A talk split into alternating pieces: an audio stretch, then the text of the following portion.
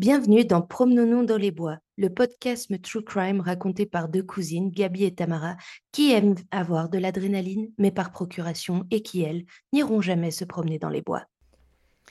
Hello Hello, hello Salut Gabi Salut Tamara, comment vas-tu? Mais écoute, je suis de fort bonne humeur.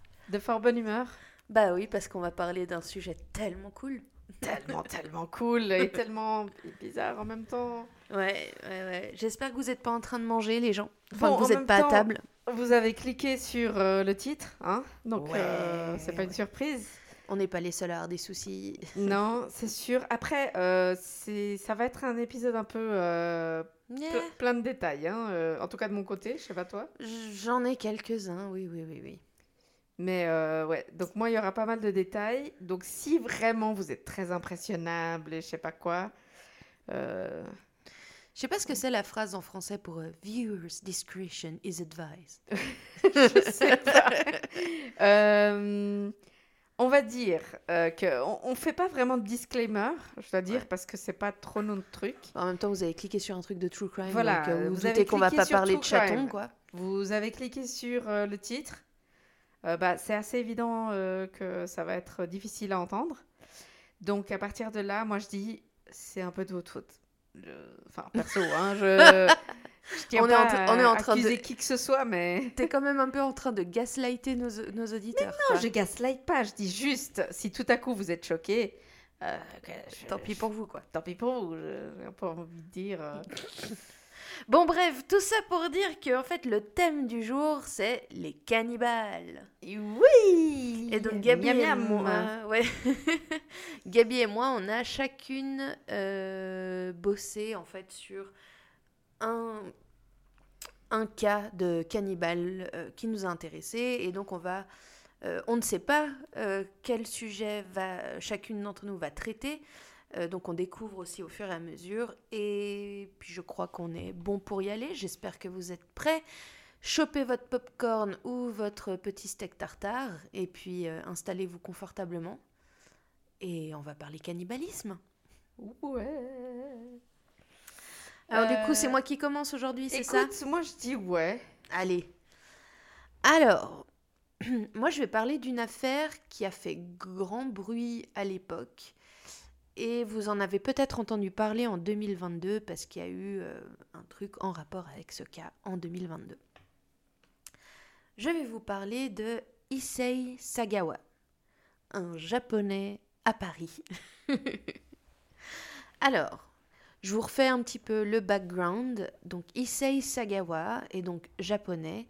Il est né en 1949 à Kobe, donc au Japon, euh, dans une famille assez aisée. Euh, c'est de, ce que je comprends, euh, toute sa famille c'était des intellectuels, son grand-père était éditeur. Euh, son, père, je sais plus ce qu'il faisait comme taf, mais disons que déjà il y avait des sous et puis il a été très bien éduqué, on va dire scolairement parlant, etc. Mm-hmm. voilà. Euh, famille très traditionnelle. Euh, je ne sais, pas si vous le savez, mais le Japon est un pays extrêmement traditionnel, même encore à l'heure actuelle. Euh, en général, quand une femme a des enfants, on s'attend à ce qu'elle arrête de travailler. Donc, je vous laisse imaginer, en 1949, c'était normal, la maman est à la maison. le petit Issei tombe malade vers les deux ans. De quoi on ne le sait pas vraiment. Euh, les suppositions des médecins à l'heure actuelle, c'est que c'était un genre d'encéphalite. Toujours est-il qu'il a été vraiment malade, que, mais que heureusement ses parents donc, avaient de l'argent, heureusement pour lui, je veux dire, ses parents avaient des sous, ont pu tenter des traitements. Il s'en est remis, mais ça l'a laissé dans euh, un physique, une constitution vraiment chétive. Assez, il, il sera faible euh, et pas, pas très euh, pas très imposant toute sa vie. Je veux dire, euh, sa taille adulte, euh, je, les, avis divergent à nouveau selon les selon ce que j'ai vu en ligne, mhm. mais apparemment il dépassait pas le mètre 50. D'accord. Et il faisait 40 kilos tout mouillé, quoi, donc pas... Et donc ça, ça l'a forcément, ça l'a laissé assez complexé toute sa vie, même enfant et ado il est petit, il est tout faible. Euh, voilà, il pas de quoi impressionner une nana. Il a expliqué par la suite que, euh, comme je le disais, sa famille est traditionnelle euh, au point que, bah, effectivement, le sexe est hyper tabou. C'est-à-dire que ce n'est même pas évoqué. Ouais. À tel point que, ado, quand il a eu sa première érection, il a cru qu'il était malade. Ah waouh, quand Ouais. même. Genre, il avait aucune idée de ce qui lui arrivait. Donc assez, euh, assez arbre. Et ceci dit, il, a, hum, il s'est rendu compte qu'il a toujours eu... hum, il dit qu'une fois, il a vu la cuisse d'un autre enfant à l'école à côté de lui et qu'il s'est dit, putain, je mordrais bien cette cuisse, tu vois. Genre, Ok. ça a l'air ça a l'air tendre, euh, ouh là là. Ouh. Mais euh, pas trop de possibilités d'expliquer d'où viennent ces pulsions. Juste, il a très tôt eu conscience qu'il les avait et que c'était quand même pas normal. Ouais. À 15 ans, à nouveau, c'est ce que lui a dit après, c'est qu'à 15 ans, il a voulu euh, voir un psy. Ouais. Ce qui était quand même euh, impensable dans les années euh, 60. euh, encore, à nouveau, encore plus au Japon, qui même encore à l'heure actuelle, C'est Euh, très compliqué. hein. Ouais, euh, le- la santé mentale, c'est vraiment pas. euh, c'est- pas quelque chose dont les gens. Enfin, les- je veux dire, évidemment, les gens ont des dépressions comme partout et plein de Ouais. problèmes mentaux, mais c'est tellement tabou dans la société que c'est pas, pas évident. Et en fait, quand il a voulu chercher de l'aide et il a renoncé euh, parce qu'il avait peur que ses parents l'apprennent, il savait pas comment payer les séances, enfin, Ouais, un ouais. peu le bordel. Mais euh, à sa décharge, il a voulu. Il a moment, essayé. Voilà. Alors, euh, tout le monde en revanche dit de lui qu'il est brillant, euh, dans le sens où il est très bon à l'école, euh, passionné, il parle plusieurs langues, etc. Il se lance d'ailleurs dans des études euh, littéraires à Tokyo. Quoi, il a une, genre une vingtaine d'années, il est à Tokyo, il vit sa meilleure vie, euh, il fait des études, euh, papa paye toutes les factures. euh, Ouais. il se met bien, quoi. Ouais. Et Tokyo étant légèrement plus cosmopolite que le reste du Japon, il est amené à rencontrer notamment des étudiants européens, américains, etc. Et il va se découvrir une passion, en fait, pour les femmes euh, caucasiennes, euh, parce qu'elles sont grandes, bah, beaucoup plus grandes que lui en général, mais... Euh, puis je sais pas, il y, a- il y a un truc qui se passe en lui. D'ailleurs, sa première obsession, ça va être une jeune étudiante allemande. Il se met à la suivre, clairement il la stalk de ouf, enfin, il, il, il va, il la suit jusqu'à chez elle, enfin, etc. Et un jour, il décide de euh, je veux un peu plus. Il y a du vent. Donc, Ouais. Si vous entendez Si vous euh, des entendez des bruits, bruits c'est normal. Il y a beaucoup de vent. Euh, donc il la suit jusqu'à chez elle, et puis au lieu de rentrer chez lui gentiment, eh ben, il décide d'attendre de voir jusqu'à ce qu'il n'y a plus de lumière, Mhm. et il rentre chez elle. Ah. non mais alors, euh, en fait lui, euh, à nouveau, il dit il veut pas la tuer, il, il veut manger un bout d'elle, il, il aimerait lui Oui, croquer. oui, non, Littéralement, vous voyez, le, des fois on fait le monstre avec les enfants, ouh, je vais te croquer les fesses, ou tu vois. Ouais, on va Euh, ce qu'apparemment un de ses oncles faisait avec lui et son frère. À, à nouveau, cet oncle, il n'y a aucune pas un truc d'abus ou quoi que ce soit, c'était juste non, un oncle bah, qui faisait le foufou avec ses deux neveux, genre ah je vais vous manger. Bah, voilà. bi- bah, bien sûr. Voilà. on l'a- Et lui, donc il dit bien, il voulait, il voulait pas tuer cette jeune fille. C'est vraiment, c'était, obs- c'était obsessionnel. Il voulait, il, il voulait la kékro quoi. Mm. Tu vois, tranquille. Ouais. Et euh, et heureusement pour elle et malheureusement pour lui, elle se réveille. Elle est plus grande que lui, puis bon, faut avouer que voilà, s'il fait 35 kilos à ce moment-là, Waouh. euh, tu, il fait ouais 40 kilos, tu, tu l'envoies voler assez facilement, surtout si t'as un peu l'adrénaline parce que tu te réveilles puis t'as un gars qui est penché sur toi. tu oui, oui, non, ça c'est au-delà du hurlement. euh, hein, puis lui, il euh. n'était pas prêt. En fait, il y allait vraiment. euh, C'était euh, l'impulsion du moment. euh, dans, euh, c'était pas. Il n'était pas armé. Il n'avait pas. Il avait rien, on va dire. euh, Juste apparemment sur place, il a pris un, un parapluie en se disant je vais l'assommer avec ça au cas où. Mec, euh, le parapluie, tu pouvais la taper un moment avant de l'assommer, tu vois. Ouais. Donc elle, euh, elle, elle se lève, euh, elle lui fout sur la tronche. Elle arrive à appeler les flics. Lui, il ose même pas s'enfuir tellement il est mortifié et tout ça. La police débarque et euh, bah, l'emmène. Heureusement pour lui, à ce moment-là, euh, bah, en fait, il a dit à personne qu'il voulait euh, essayer de bouffer cette nana. Donc tout le monde part sur une gentille et simple tentative de viol. Oh merde. Bah oui. Bah oui, il n'y a pas une tentative de. Bon, remarque, euh, enfin, comment dire? Je sais pas ce qui est pire, mais enfin oui, si- c'est un peu. ben, Alors pour le coup, je, je- vais peut-être dire que pas, te faire je- bouffer, c'est quand même peut-être. Je sais pas. Bref. je sais pas. C'est oh, je suis très perturbée. Bon, bref, dans- en tous les cas, euh, il est accusé de tentative de viol. Et papa, euh, super papa Sagawa, vient à la rescousse et paye une large somme à la jeune fille pour qu'elle se la ferme. Waouh. Et au Japon, apparemment, ça suffit. euh, Parce que tu vois, typiquement en France, je crois pas que ça, ça existe. Tu sais, c'est comme peut-être dans les séries américaines, ah, on vous paye derrière, puis on se fait ça à l'amiable. Euh, je crois qu'en France, ça n'existe pas ce système. En fait, je crois que quand c'est pénal, tu peux pas. Ouais, voilà. Je, je crois. bah, Enfin, En fait, en gros, une fois que c'est enclenché, dis, t'as hein. tenté de violer quelqu'un, tu peux essayer de la payer tout ce que tu veux. euh, Ouais. L'État se porte, lui, partie civile, par exemple. Ouais, ouais, ouais. Donc, en tous les cas, au Japon, ça permet à l'époque de, de stopper le- l'enquête. Ouais.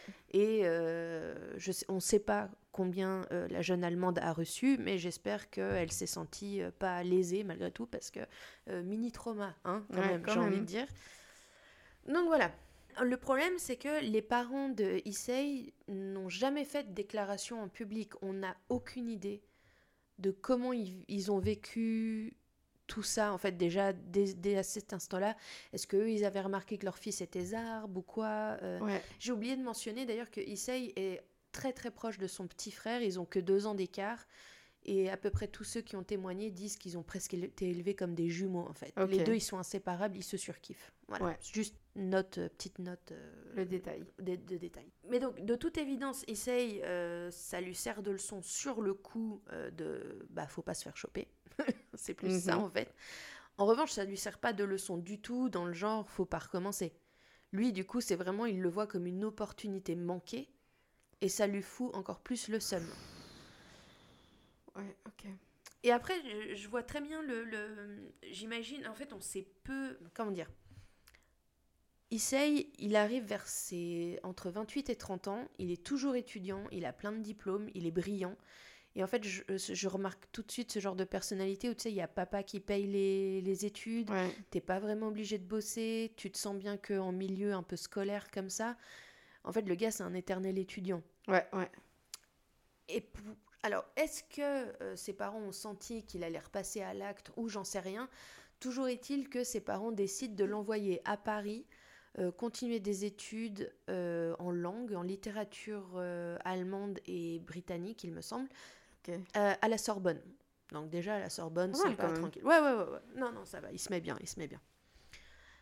Et donc, bah, un japonais à Paris. Voilà, voilà.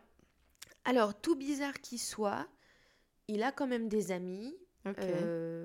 Parce que, bah, apparemment, il a de la conversation, il est cultivé, il est super zarbe, il est super timide, mais les gens mettent ça, en fait, il y a aussi le racisme de l'époque, hein, Ouais. années 80, les gens mettent ça sur euh, le côté japonais aussi. Ouais. Voilà. Donc, on est en 1980 et il débarque à Paris pour euh, vivre sa best life. Et c'est pendant, euh, c'est en cours en fait qu'il va rencontrer une néerlandaise qui s'appelle Renée Hartvelt et il tombe fou amoureux. Elle, elle est, c'est le cliché de la caucasienne qu'il aime. Elle est grande, elle est lancée, elle est, elle est, elle est musclée, mais enfin dans le sens, elle est, elle est en bonne santé, tu sais. Ouais, enfin, ouais. Elle, elle respire la santé. Tu sais quand on dit quelqu'un qui respire la santé, typiquement elle. Genre pas Et- nous. Non, voilà. elle est un, toi ni moi. mais voilà, ok. elle est, en plus, elle est intelligente, elle suit les cours comme lui, elle parle plein de langues. euh, Enfin, vraiment, lui, il a euh, un peu un coup de cœur. Quoi. Euh, ils passent pas mal de temps ensemble parce que tout simplement, elle l'aime bien, Mhm. euh, parce qu'il est, parce qu'il est intéressant, etc. Elle, elle le voit pas du tout comme un. Comme un croche. Non, pas du tout. C'est vraiment, il est là, il est friendzoné à mort, hein, si tu veux. ah bah merde. Et euh, il, il du coup, pour essayer de passer encore plus de temps avec elle, il lui demande de lui donner des cours d'allemand parce qu'elle parle vraiment super bien allemand et lui, il galère un peu avec cette langue. Qui ne galère pas avec l'allemand, j'ai envie de dire, mais bon, bref. Euh, elle, elle accepte parce que ben, je pense euh, ça lui fait des sous, euh, etc. Puis, euh, après, enfin, je veux dire, elle se sent pas menacée par lui et il est pas assez creepy apparemment pour qu'elle dise non. tu vois. Ouais. Donc, c'est que je me dis, il doit quand même faire assez bonne figure en public, un Mhm. minimum. Et en fait, ce qui se passe dans la tête d'Issei, c'est que oui, il a toujours eu un peu. euh, il se rend compte que ça fait des années, même depuis qu'il est assez jeune, un peu ce délire cannibale, de cannibale. Mais c'est vraiment, il y a eu ce côté, et dit, quand, quand j'ai vu René, il y a vraiment eu ce truc de. Je me suis dit que si je la mangeais, j'allais absorber sa santé, en fait. On dit, tu de la même manière que des fois, tu sais, certaines tribus euh, vont manger certaines parties, euh, genre le cœur de la tribu, des, tri- des guerriers vaincus, etc., Ouais. pour absorber leur force, euh, leur courage. Ouais. Bah lui, en fait, il est tombé en plein dans ce délire, en mode si je la bouffe, euh, je Elle vais. sera à moi. Bah, non, c'était pas le truc de la posséder, c'était genre son aura, sa bonne santé, moi qui suis Oh, wow. malingre, qui suis enfin euh, le, le mec est complètement euh, kakoshi ma mort, ben Ah, euh, bah, que s'il la prend, ben il la bouffe, il- euh, bref. Ouais, ok. D'un coup, il va être Superman, quoi. Non, mais vous voyez ce que je veux dire. Et en fait, ce qui se passe, c'est que donc le 11 juin 1981, Issei euh, attire René chez lui en l'invitant à dîner et aussi en expliquant qu'il aimerait l'enregistrer en train de lire des poèmes euh, en allemand. D'accord. Parce qu'il dit que comme ça, en plus, il va. Il, dit, il explique que c'est pour un cours, et puis qu'en plus, en réécoutant les bandes, lui, ça va lui permettre de pratiquer son allemand, etc. Puis elle est là, ouais, ok, pas de souci, j'arrive. Mhm. euh. Et en fait, du coup, parce que donc, il a acheté exprès un, un enregistreur pour, euh, pour pouvoir faire ça. Ouais. Et donc, en fait, du coup, on a un enregistrement de la mort de René. Non, arrête. Ouais. Mais que ça existe? Enfin, dans le sens. euh, qu'on- Je sais Oh, pas si tu le trouves sur YouTube, je n'ai pas cherché. Non, non, non, je, je suis Non, sûre. parce que J'espère que YouTube a la décence de- d'enlever ça, quand même. Euh, ouais, ouais, tu parles. Euh, Oh, Parce qu'en fait, pendant qu'elle lisait euh, les poèmes, euh, Isai, qui s'était acheté un genre de petite carabine les jours avant, lui tire dans la nuque. Donc en fait, on a l'enregistrement de René qui lit, le coup de feu et son corps qui tombe par terre. Oh. Ouais, ouais, ouais, c'est assez... Non, c'est horrible. Tamara Ouais, jamais, oui, non mais écoute, non, mais écoute. Et donc là, bah, J'avais Issei... pas vu le titre du, de l'épisode. Et en fait, Issei, du coup, il a un peu un moment. euh, il dit qu'il a été sous le choc, en mode What? Qu'est-ce que j'ai fait? Et puis en fait, au fur et à mesure qu'il a un peu repris ses esprits, il était là Bon, bah maintenant que c'est fait, autant en profiter. Je veux dire, ce serait gâché. Oh. Et en fait, euh, il va même. euh, il se rend compte qu'il n'a pas d'assez bons couteaux chez lui, donc il va Oh en non. acheter des nouveaux. C'est pas possible. le mec qui va à Ikea, tu sais, genre, qu'est-ce qui Ah ouais. coupe bien la viande? Non, non, Ah, mais, mais ouais. quelle horreur. Donc, elle, elle est chez lui, morte. morte. Ouais. Et lui, il va acheter des couteaux? Ouais. Ah, Parce qu'il a essayé avec genre un couteau à beurre, puis ça n'a pas marché, quoi. En fait, au début, il a essayé de la mordre, et puis il s'est rendu compte que, ben, en fait, les dents humaines, c'est pas fait pour Bah non. arracher un énorme morceau de viande comme ça, tu vois, on n'a pas que des canines. Non, mais en plus, euh, la peau, c'est pas. Et la peau, c'est très pas- dur, en fait. Ça marche pas comme ça. on je se rend pas compte, mais euh, la peau, c'est très très dur. Non, mais on se rend pas compte, encore heureux. J'ai jamais essayé, mais. c'est- Non, mais bref, c'est pour dire, très dur. la peau, c'est c'est c'est vachement du, bien c'est pensé. du cuir, je veux Oui, dire. voilà, c'est bien pensé. Euh, donc, euh, ben, puis le, le couteau à beurre, ça marchait encore moins, hein, tu vois. Donc, Aïe, bon, ben, il aïe, allé aïe, s'acheter des couteaux. aïe. Et euh, c'est là que euh, bah, le, le festin commence. c'est la fête, c'est la fête. C'est là, c'est là, c'est là où t'entends les, les personnages de Belle et la Bête. Ouais, c'est ça, ouais. C'est la fête. Ou je sais pas si vous connaissez la chanson, euh, je sais plus comment il s'appelait là, euh, le gars, Docteur Hannibal. Hein Quoi Ah merde. C'est quoi cette chanson C'est une chanson qui s'appelle, je crois, Docteur Hannibal, et c'est genre un rappeur qui avait fait ça au début des années 2000, et c'est absolument grossier. Ah, merde. Et euh, je sais plus Non, quoi, ça me dit un rien. récit pas de régal. Non, bonjour, docteur Hannibal, je sais plus quoi, bref. Si vous êtes euh, comme moi traumatisé par le début des années 2000, peut-être que vous vous en rappelez. Ouais, non, alors pas Bref. moi, moi non, clairement. Alors, c'est parti. Vous êtes prêts? Donc, Ah, Le premier jour, il Ah, c'est va... sur plusieurs jours Oui. Aïe, aïe, aïe. Le premier jour, en fait, il va... Enfin, en fait, non, disons que sur les... Sur trois jours, en tout cas, il va prélever plus de 7 kilos de chair sur la pauvre Renée. Il va prélever notamment euh, son nez, ses lèvres, sa langue, Ah. euh, ses cuisses, ses organes génitaux et euh, son anus parce que c'était un, un de ces petits, euh, tu vois, comme le solilès hein, qu'on mange sur le poulet. c'est ça avec Putain, la Enfin, comparaison. le, croupion, le croupion là. Aïe, aïe, Et, aïe. qui le... en- et en fait, Quelle horreur. le gars, il, il va triper parce qu'en fait, ben il découvre hein, la viande humaine. C'est la première fois qu'il en mange. Et donc en fait, il va tenter plein de recettes. Non, mais donc il les cuit. C'est pas qu'il mange Ah, cru. Bah, il tente cru, il tente en tartare, il tente avec de la moutarde, il tente en sauce, il tente. Au four, grillé. Ouais, non mais sincèrement, il essaye tout. Putain. Et il fait plein, de, il fait plein de tests. Et il aussi, il en met, euh, il en met en sachet de côté qu'il met euh, au frigo, tout ça. Mais donc le, le premier soir, et il s- en- en- après cette euh, dure journée de, enfin dure De soirée de labeur après avoir tué René, euh, il prend le cadavre avec lui dans le lit pour dormir. Oh. Et euh, de toute évidence, il lui fait des choses. Oh. Euh, et en fait, une fois qu'il se réveille, parce qu'en fait, il pensait que c'était genre euh, une soirée, tu vois. Et quand il se réveille, ben, il voit qu'il n'y a pas encore de mouches et puis que la viande, elle a l'air encore bonne. Donc, du coup, il continue son business, quoi. Donc, il continue de la dépecer, de prélever des morceaux, etc. Oh, tiens, un petit rognon, gna gna gna, voilà. Miam, miam, miam, et, tu vois, au cas où, si on avait besoin de preuves, s'il en manquait, Je, je, je sais pas si. il prend des photos tout du long Oui, voilà. de, pour euh, montrer. Voilà. Voilà. Ouais. Montrer à qui? Il y a... Bah, non, mais c'est pas un souvenir, tu vois, il va se faire un petit album photo, tu vois. Euh, donc il y a plus d'une trentaine de... Il y, a- une trentaine de photos, ou quarantaine selon certains euh, acomptes. Euh, Encore une fois, dis-moi qu'elles sont pas accessibles au public. Je n'ai pas cherché. Mais ça m'étonnerait pas qu'elle Non, le soit. franchement, les gars, je, je, je sais que vous écoutez un épisode de True Crime avec un titre qui s'appelle dit Les cannibale. Cannibales. Mais ne faites pas de recherche Google de ce genre de choses. Ces pauvres gens, vraiment. Ok. Donc voilà. Une fois qu'il y a quand même des mouches qui arrivent, puis bon, tu sais, la viande, elle sent- ça sent vite le daubé hein, quand elle est hors du frigo. Dieu. ok, ouais. Il se dit que l'occasion est peut-être venue, enfin le moment est peut-être venu de se débarrasser de la brave Renée.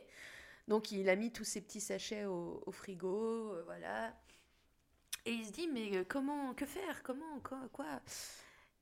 Eh ben il se rend compte qu'il a deux valises et tiens tant qu'à faire il a qu'à euh, découper Renée et la foutre dans les deux valises. Oui, tout à fait, oui. Donc il découpe la petite Renée, enfin qui est pas petite hein, en l'occurrence, apparemment elle faisait genre 1m70, donc c'est sûr lui comparé à son mètre 45 c'était euh, le bout Waouh. du monde quoi, ou 1m50 Ouais, je ok. sais plus. À nouveau ça m'énerve parce que y a des fois je vois qu'il faisait 1m45, genre une sa page wiki je crois qu'elle dit 1m45, mais j'ai vu plein d'autres endroits où ça disait genre 1m60. Oui, c'est ça qui t'énerve? Sérieux? Qui s'est pas décrit comme il faut J'aime que ce soit précis Gabi. D'accord. Si tu veux, oui, d'accord. On comprend pas ce qui s'est passé dans la tête de Issei à ce moment-là, parce qu'à nouveau, il est censé être intelligent, le gars. Mais donc, il la fout dans les valises, il appelle un taxi. Euh, le pire, c'est qu'apparemment, le gars, euh, le, le taxi arrive en bas de chez lui, Issei descend, et le, le, le gars le voit se débattre avec ses deux valises, donc il vient l'aider, puis il lui fait Ah, c'est lourd, qu'est-ce qu'il y a là-dedans Un cadavre? C'est pas possible. Ouais, vous avez mis un corps là-dedans, puis Issei est là. Je vais mourir. Putain. Euh, trauma pour le chauffeur de taxi au passage. ah, mais voilà. Et donc, et Issei demande à être amené au bois de Boulogne. Mais, euh, alors, comme on le sait, le bois de Boulogne, dans l'imaginaire collectif, c'est effectivement connu pour la prostitution, etc. Ouais. Mais il y c'est vraiment grand comme bois et il y a vraiment toute une partie où simplement tu as des gens qui se baladent. C'est c'est Ouais. un parc, quoi, en vrai. Enfin, Ouais. parc de Boulogne, bois de Boulogne, parc de Boulogne, voilà. Et lui, donc, il va dans la partie où, où les gens se baladent. Et en fait, apparemment, dans l'idée, il y a un, un genre de grand étang slash mini-lac. Ok. Il avait prévu de lancer les, les valises dedans. Waouh. À nouveau, le gars pèse 45 kilos et il est en train de bouger deux grosses valises, bah, quand même avec un humain. C'est lourd, hein, un poids mort. Enfin, Bon, même, même s'il a enlevé- plus entière, là. non, mais j'entends Mais- bien, mais je veux dire, si elle pesait 60 kilos et qu'il a prélevé 7 kilos, euh, Ouais. elle, elle pèse quand même plus lourd que lui. Ouais. Non, non, je, sur deux valises. C'est pas, puis c'est pas les valises de maintenant où tu sais, tu la mets à tes côtés puis elle roule toute Oui. seule. On est, en, on est en 81, Gabi. Je suis même pas sûre que les valises aient des roulettes en 80. Non, je me souviens de celle qu'avait mon père à l'époque, Ouais. qui était horrible, elle était grande. Mi-cuir, mi. Oui, euh, mi- mi- tissu, rien. tu sais pas. Et Elles avaient puis- pas, elles avaient pas de roulettes parce qu'apparemment on n'avait pas inventé la roue à l'époque. Je sais pas Donc- si on l'avait inventé, mais on n'avait pas pensé à la mettre sur une valise. Et, et c'était la, la horrible. connerie n'a pas de limite. Mais euh, et donc il arrive là-bas, puis en fait il y a, il y a pas mal de monde. C'est le 11 juin, belle soirée d'été. euh, il fait encore à peu près jour de ce que j'ai compris. Il est, il est pas parce qu'il fait, il fait nuit tard hein, le 11 juin. Ouais. Et puis bah, en fait tout le monde remarque le petit gars un peu, le petit gars japonais un peu bizarre qui, qui a l'air de, de souffrir à mort en essayant de porter ses deux valises quoi. En fait tout le monde le regarde Waouh. clairement. Et il se sent un petit peu mal à l'aise. Et là, pareil, il y a plusieurs versions. La- Une version, c'est genre, il pose les valises un moment, puis tu sais, il fait quelques pas en mode Ah, je, je vais mourir. Et quelqu'un qui passait par là croit que les valises sont abandonnées et ouvre les valises. Ah. Une autre version, c'est qu'il passe devant un couple et il lâche les valises brusquement parce que, genre, euh, ses petits bras, ils en peuvent plus, et que les valises s'ouvrent. Bref, en tous les cas, quelqu'un Quelqu'un ouvre la valise, on voit du sang, et euh, Issa, il est là en mode nope. Ouais. Et en fait, il... Et juste, il se met à marcher, et il Ouais. se barre. Genre, Ouais. même pas il court ou quoi, genre, il marche juste, il se retourne pas, genre, allez, so long, salut les gars, il se casse. Euh, Et il rentre chez lui. Et mais la- le- le- les pauvres gens qui se retrouvent avec la valise ouverte. quoi. Ouais. C'est ça. Oh. Ou qui sont- Ouais, voilà, bon bref. Euh, évidemment, la police est appelée, la police vient, prend les témoignages. Pour le coup, personne se gourre, c'était un petit mec japonais. Ouais. Il n'y a pas photo, de toute façon, euh, tout, énormément de monde l'a remarqué parce qu'il était trop zarbe, quoi. Ouais. Et c'est là que la police, pour le coup, a une bonne idée. Ils font, ils se disent, tout le monde a vu ce gars galérer avec les deux valises. Soit il venait de à côté, ce qui n'était pas logique apparemment, euh, je, pourquoi, je ne sais pas pourquoi. Mhm. Soit il est forcément venu en taxi ou en voiture. Ouais. Et donc ils ont l'idée de faire un appel à témoins auprès des différentes compagnies de taxi, jusqu'à ce qu'il y en ait un qui se rappelle, ah bah ouais, il y a deux jours, parce qu'il y a, plus, il y a deux jours qui Ouais, passent ouais. entre-temps, j'ai pris un japonais chez lui, et même qui était bizarre, et même que je l'ai aidé avec ses valises. Donc là, tu vois, c'est pour ça que je disais petit trauma du Ouais. chauffeur de taxi, c'est que du coup, il a su pourquoi. le- Ouais. Il y avait un cadavre dans le... euh, C'est pas, il y a un serpent dans ma botte, c'est il y a un cadavre dans ma valise, quoi. C'est... Et la police débarque chez Issei en mode po po po, le- en mode SWAT team. euh. Et puis en fait, Issei, il est là, genre, Euh, bonjour. Et vous êtes Oui. Et en fait, non, le gars, il va, car il va pas se battre, mais de rien. La police, elle débarque et Issei, il est là, Euh, oui, oui, j'ai tué René. Voilà. Genre, de toute façon, franchement, il n'y avait pas besoin de preuves avec tout ce Enfin, il n'y avait pas besoin d'aveu, je veux dire, parce Ouais. qu'avec toutes les preuves qu'il y avait, entre la viande qui restait au frigo, Oui, bah oui. les traces de sang, euh, lui qui était à table apparemment en train de bouffer à ce moment-là, Mais évidemment, qui faisait une petite escalope de. René, tu vois, c'est genre... C'est... Je sais pas pourquoi on en rit, mais je crois que j'ai On rit parce qu'on est mal à l'aise. Oui, très, très mal à l'aise. Euh, Il y a juste, Issei a eu une phrase euh, apparemment mythique. Je peux pas dire si c'est vrai ou pas, mais il y a plusieurs flics qui ont dit ça. Euh, il a juste dit si j'avais eu un congélateur, j'aurais jamais été attrapé. Waouh Donc tu vois, au lieu d'aller s'acheter des putains de couteaux, il pouvait s'acheter un congèle aussi, le gars. ouais. Mais bon, pareil, il aurait fallu que quelqu'un l'aide à porter. Ils auraient vu René euh, sanglante. Puis ça, tu vois, après ça, allait- il a, la viande allait se perdre. C'est pas bien de gâcher, tu vois. Donc, J'adore le genre de problème qu'ont les cannibales. Franchement, c'est c'est très spécifique. Hein. C'est très euh, vive Ikea. bon, bah écoute, Bichette, fatalement, il se fait foutre en prison tout de suite. Ben évidemment. Euh, avec euh, quand même plusieurs expertises psychiatriques qui sont ordonnées par la police. Euh, son père, euh, qui est toujours au Japon, entend évidemment parler de ça, est prévenu et sort le chéquier pour lui payer un super avocat. Il reste un moment en prison, en fait, en attendant le procès. C'est entre un et deux ans, de ce que j'ai compris. D'accord. Alors, il n'a pas dû se marrer en prison, je pense, le petit. Mm. Plusieurs euh, psychiatres se sont relayés auprès de lui et ils arrivent tous à la conclusion que il savait ce qu'il faisait en bouffant René, mais il est taré. Ouais. Le gars ne peut pas être tenu responsable dans le sens où, à ce moment-là, en France, on faisait déjà la distinction entre maladie mentale et. euh, genre, il savait ce qu'il faisait, mais il est, il est dans un Mm. autre monde, le gars. Ouais, a- il est pas sur a- le même plan de réalité. Non, il n'y a pas la lumière à tous les étages, les neurones ont dit ciao il y a longtemps, Ouais. il peut pas être tenu responsable. Donc, irresponsabilité pénale, mais tous les psychiatres recommandent son internement en raison de son extrême dangerosité. Il y a Mm. quand même, voilà. Et en fait, le juge d'instruction, qui, euh, pour le détail, s'appelle Jean-Louis Bruguière, euh, pour le coup, se range de l'avis des experts. Sans, et donc en fait annule l'audience, il n'y a pas d'audience, a Ouais, pas de... euh, en fait, Issei passe directement par la case internement euh, psychiatrique.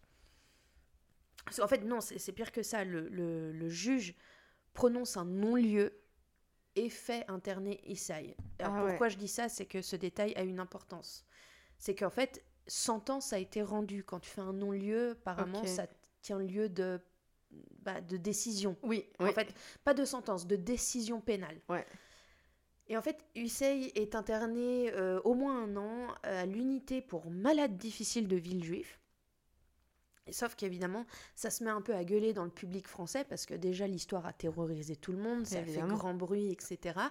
Et ils sont, en gros, les gens sont en train de dire euh, le mec est en train de se la couler douce euh, en asile psychiatrique alors qu'il mériterait d'être lynché en place publique. Mm. Et ce qui va se passer, c'est que euh, je pense que le père d'Issaï a fait jouer toutes les relations qu'il a pu faire jouer. Et en fait, ils a- euh, la France, finalement, euh, fait, fait expulser Issaï du territoire français et il est renvoyé au Japon. Donc en 84, euh, trois ans après le meurtre. Mais il est expulsé pour être jugé Alors en fait, pour- dès qu'il arrive au Japon, ses parents le mettent le jour même en hôpital psychiatrique. Ok. Et sauf que là, donc il y a un nouveau collège d'experts japonais qui vont le déclarer, eux, le déclarer responsable de ses actes. Ah. Sauf que, sauf que, vous vous rappelez, je vous parlais du non-lieu. En fait, le non-lieu prononcé en France a un caractère définitif et interdit aux autorités japonaises de le juger. En fait, par exemple, il y a une vieille loi comme ça, euh, par exemple en Grande-Bretagne, euh, je, je crois plus qu'elle soit d'actualité, mais en fait, je, je, je sais même pas si c'est vrai, c'est juste que j'ai vu ça dans un Agatha Christie, Ouais. où tu peux pas être jugé deux fois pour le même crime, même s'il y a de nouvelles preuves qui sont arrivées entre temps. Par exemple, si tu Ouais, je crois qu'aux États-Unis, c'est comme si ça t'as aussi. été déclaré une fois innocent pour tel crime, on peut pas te rejuger pour le même crime. Ouais. Bah, en fait, c'est un peu ça qui s'est appliqué à l'époque avec ce qui est les moyens légaux que le Japon avait. Il, a, il y a eu un non-lieu, donc en gros, tu peux pas le, lui refaire. euh, Un nouveau procès. surtout ou- que finalement, il n'a pas tué sur le territoire japonais. Ok. Issei va bénéficier d'une de ces règles de droit international qui, pour le coup, est favorable euh, aux prévenus. Au cannibale. Ouais, ou, ou- n'importe, hein. Ou au cannibaux, je sais pas. Ok, comment on- non mais un cannibale des cannibaux. Et, euh, et en fait, il est libéré en août 85. Ouais. Donc quatre ans après le meurtre. Mais c'est-à-dire que même libéré, désinterné, Oui, oui, déchargé. déchargé, pas de prison, pas d'hôpital psy, pas d'obligation de soins. Ouais. Rien, ciao, bye bye, fais ta life. Et en fait, c'est là que je, pour moi que ça part encore plus, plus en couille. C'est qu'en fait, Issei. Alors, à nouveau, vous avez entendu parler des femmes qui, par exemple, vont écrire aux gars qui sont en tôle. Ouais, euh, les ou groupies les de- groupies de- de serial killers et tout. Ouais. Mais en fait, là, c'est pas que les femmes, c'est qu'Issei va devenir un genre de petite célébrité. Ouais. Il, euh, il se met à écrire des livres, des romans, ou alors Top, des, top chef. euh, des vrais trucs. Non, non, mais attends, mais Ah. des vrais trucs aussi autobiographiques. Tout est centré autour de- du meurtre qu'il a commis. Euh, Oh, putain, tout se vend super bien. t'es sérieuse. Ouais, ouais, non, mais je veux dire, tu peux même trouver ses livres sur Amazon, là, maintenant. Waouh. Voilà. En, en fait, la fascination morbide qu'on a en général, je dis, regarde, tu es en train de raconter son histoire. Non, non, on est d'accord. On a, le on a un public en fait à, se procurer comprend. le livre. Euh, c'est le cannibale Oh japonais. là là. Et donc, il, il obtient une petite célébrité euh, dans, euh, dans l'archipel nippon et à l'international. Et en fait, il a carrément décidé de, d'en profiter à mort pour se faire des sous, pour euh, parce qu'en fait, il, il a essayé de se trouver un boulot, il devient prof de français. Euh, puis quelqu'un découvre que ah c'est le cannibale de Paris et donc il est viré. Donc il se dit il faut vraiment que je me fasse des sous sur cette histoire de Ouais, il faut que je trouve une façon de vivre ma vie. euh, voilà. Le, à nouveau, il n'a pas de traitement psychologique, enfin pas de suivi psychiatrique. Il, il prend juste apparemment des, des antidépresseurs, mais rien de euh, rien de, de- de méchant. Il vit au crochet de ses parents. Il sait pas trop comment faire. Et en fait, en 89, donc le meurtre a eu lieu en 81, donc en 89. Ça fait quelques années qu'il est libéré, il est célèbre sans être célèbre, il sait pas encore quoi en faire en fait de cette Ouais. mini-célébrité. Juste, il fait, le, il fait la censure avec ses parents. Et en fait, il y a un événement qui le remet un peu sur le devant de la scène. C'est qu'en fait, il y a un tueur d'enfants qui, qui sévit dans la ville de Kobe et qui s'attaque voilà, qui s'attaque à des enfants et qui les dépaisse, etc. Et en fait, euh, la presse va décider d'utiliser Issei comme consultant Oh, c'est pas possible. pour qu'il raconte euh, lui ce qu'il en pense et euh, qu'il donne Genre son l'expert, avis. quoi. Ouais, non mais c'est ça, c'est grâce à son expertise quoi. Mais quelle horreur. Donc il va être payé grassement pour apparaître dans des talk-shows, pour euh, écrire dans des journaux. Euh. et donc en fait le gars commençait en fait un peu à, à tomber dans l'oubli et cette histoire a- l'a ramené, à- comme je disais, sur le devant de la scène. Et il se remet à écrire. Il a même, il obtient un deal avec une maison d'édition pour faire un manga sur son meurtre. Ouais. Le manga, à part ça, j'ai vu des images, c'est dégueulasse. euh, euh, D'un point de vue technique, c'est immonde. Même Parce plus, il dessine lui. euh, non, non, est- mais en ouais. plus, il dessine lui. Euh, mangaka, tu t'es pas mangaka du jour au lendemain. Ouais, ouais. Euh, Et donc, enfin, c'est- et, et ça devient en fait un shit show. Il écrit une chier de livres. Il, il passe dans une publicité pour un resto de viande. Oh, mais arrête Ouais, ouais. Non, mais attends, tu veux le C'est pire? pas possible. Tu veux le pire? Oh, Tu je sais pas prête pour le pire. Oh, attends. Vous êtes pas prêts. Attends, je, me- je me prépare. Ah, ok, vas-y. Il tourne des pornos. Quoi? Ouais, il va tourner des pornos où par exemple le décor fait très euh, hollandais, néerlandais pour euh, rappeler René. Euh, ils font même, il y a un, un des trucs porno qui paye une actrice pour passer 24 heures avec lui et tourner plein de trucs et à la fin des 24 heures, il la filme elle pendant qu'il lui révèle qui est Issei. Donc la fille elle pète un Ah. boulon, machin. Mais bizarrement elle deviendra amie avec lui par la suite. Non, mais c'est quoi ce Non, non, mais c'est. Ah Et il passe dans les talk shows et le mec, il kiffe s'entendre parler. Je veux dire, vous trouvez des vidéos de lui sur. euh, Non, je veux pas, je peux vous, pas. vous trouvez des, plein de vidéos de lui sur YouTube. Le mec, il kiffe se voir en interview. Il aime ses, ses 15 minutes de gloire, euh, de célébrité. Il, il kiffe les trucs. Finalement, malgré tout, sa popularité commence par euh, diminuer. Enfin, finit par diminuer euh, dans les années 2000. Parce que c'est bien mignon. Dans les années 90, il y avait plein de trucs what the fuck. Dans les années 2000, ce genre de trucs, je crois que les gens ont commencé un peu à reprendre leurs esprits sur certains aspects. Je sais de- pas, je sais je- pas. Euh, Est-ce qu'on il est vit- sûr il vit moins bien de, de, de ses conneries, on lui demande plus des articles, etc. Et puis je, je crois qu'il n'a pas réellement su mettre de côté aussi pour euh, les mauvais jours, à l'époque où il gagnait quand même pas mal de sous. Donc en fait il partage un appartement dans la banlieue de Tokyo avec son frère, Ouais. qui d'ailleurs, au passage, son frère l'a toujours soutenu, l'a même dit publiquement. Euh, c'est juste, comme je disais, on n'a jamais eu l'avis des parents de Issei. Ok. En, en fait, moi, j'arrive pas à imaginer les repas de famille après ça. T'imagines? Non, mais. Parce On que... se fait des petits sushis? Non. Ouais, non. comment? pa- pa- Parce que là, en termes d'humiliation publique, il y a été fort, le Issei, hein, j'ai envie de dire. Enfin, Ouais, sais, pour, le, les famille parents traditionnels qui ont ça. peur du candy raton. Euh, je veux dire, euh, voilà. Mais quelle horreur. Euh, et ça aussi, et c'est bête, mais c'est un des aspects où sincèrement, j'aimerais savoir ce que ses parents en pensaient. Est-ce que, vu que c'était le fils aîné, est-ce que peu importe, ou est-ce qu'ils, ont, est-ce qu'ils, ont continué à, à financer, euh, à le financer, on va dire, une- même une fois revenu au Japon. Donc, est-ce que c'était par, euh, on le finance comme ça, on n'entend en gros plus parler de lui, il a son chèque tous les mois et voilà. Je sais pas. Et pourquoi je disais qu'on a, que vous avez peut-être entendu parler de cette histoire l'année dernière, c'est tout simplement parce que Issei est décédé en novembre 2022 d'une pneumonie. Ok. Donc voilà, le mec a... Bah en fait, le mec, il a vécu sa meilleure vie, quoi. Alors il est mort euh, un peu, euh, pas dans une... Il a pas, pas beaucoup de sous, puis complètement oublié, et voilà. Mais j'ai l'impression que le mec, euh, même s'il a eu une, une enfance un peu difficile, ou qu'il a toujours été très complexé de par son physique et tout, enfin, le mec, il a vécu sa meilleure vie, quoi. Il a tué une nana, tellement- il l'a bouffée, il a fait même pas trois ans de prison ou d'internement. Et euh, ouais, enfin tout ce, tout ce qu'il a écrit, tout ce qu'il a peint, tout ce qu'il a fait ensuite, tout tourne autour de ce meurtre. Ce qui est choquant, c'est que il a, ça se voit qu'il a pas de remords. Il est vraiment ça, plus enfin, ça, se- ça se voit. Tu sais, il y en a où vraiment, à la rigueur, je veux bien croire, putain, j'ai pété les plombs, ça va pas. Lui, il a eu aucun intérêt à essayer de se faire suivre de manière psychiatrique après. Euh, on ne lui connaît pas de récidive, mais je serais pas étonnée.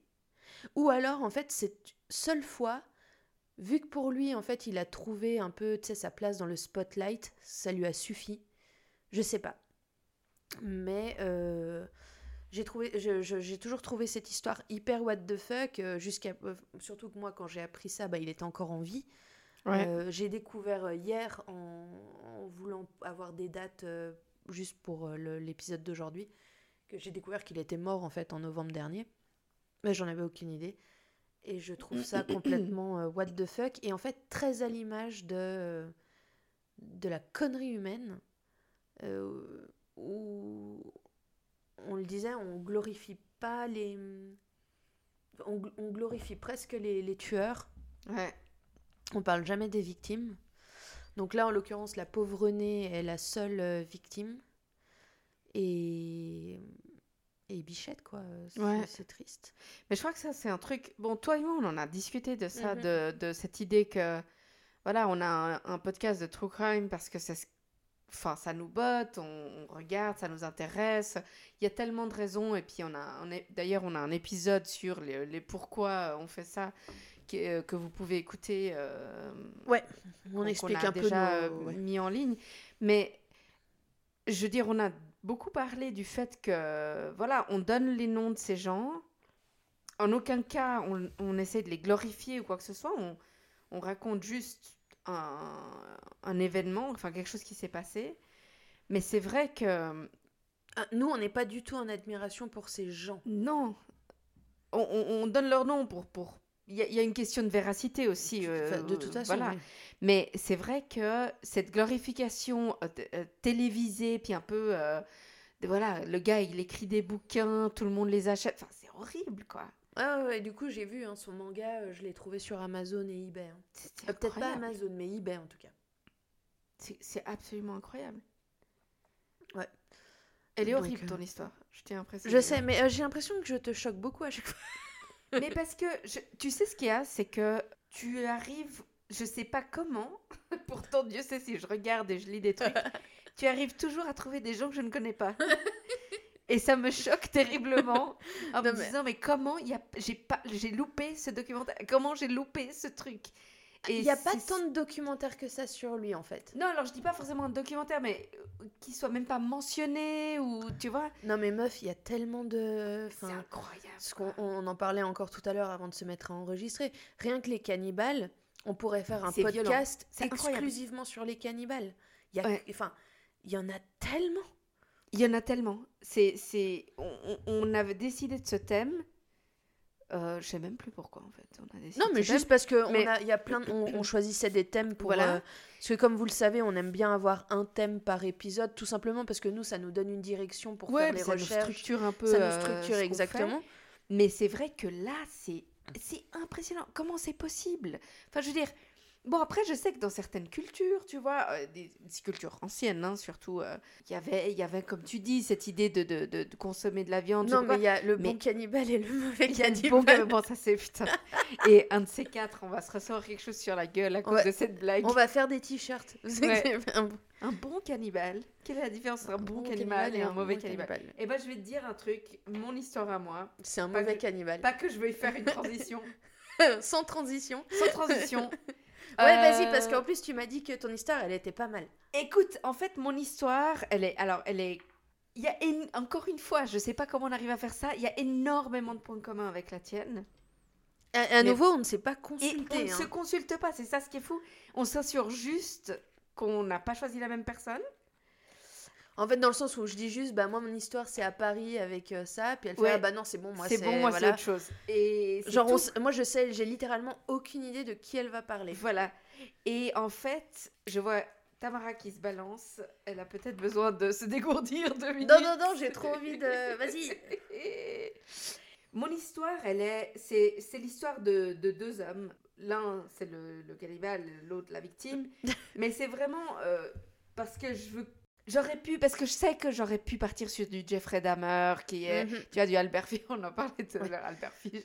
Non, on vous Mais- fera un épisode sur Albert On vous Fish. fera un épisode sur Albert Fish, mais peut-être. Je voulais quelque chose d'autre, je voulais une autre histoire, tout simplement parce que on a un peu cette idée, bah, justement, du cannibale euh, à la. euh, je sais pas moi. Hannibal Lecter. À la Hannibal Lecter, à la euh, Jeffrey Dahmer. J'arrive pas à le faire en plus. La Jeffrey Dahmer, etc. Moi, je voulais vous parler d'une d'une autre, un autre type d'histoire en Ouais. réalité.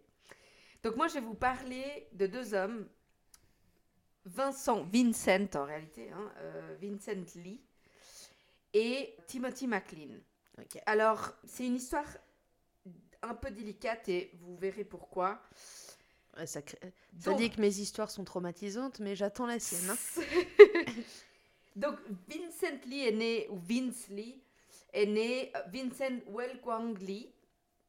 Il, il est né en 1968 euh, en Chine.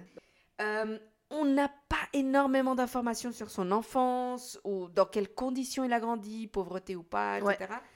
Euh, mais ce qu'on sait, c'est qu'il reçoit un diplôme, je sais pas, c'est un bachelor en sciences informatiques du Wuhan Institute of Technology. Ouais, donc finalement, c'est assez récent. Je veux dire, il est né Oui. euh, genre années 70-80. Voilà. Donc, ce que je vais raconter, c'est euh, dans les années 2000. Ok, voilà. Voilà.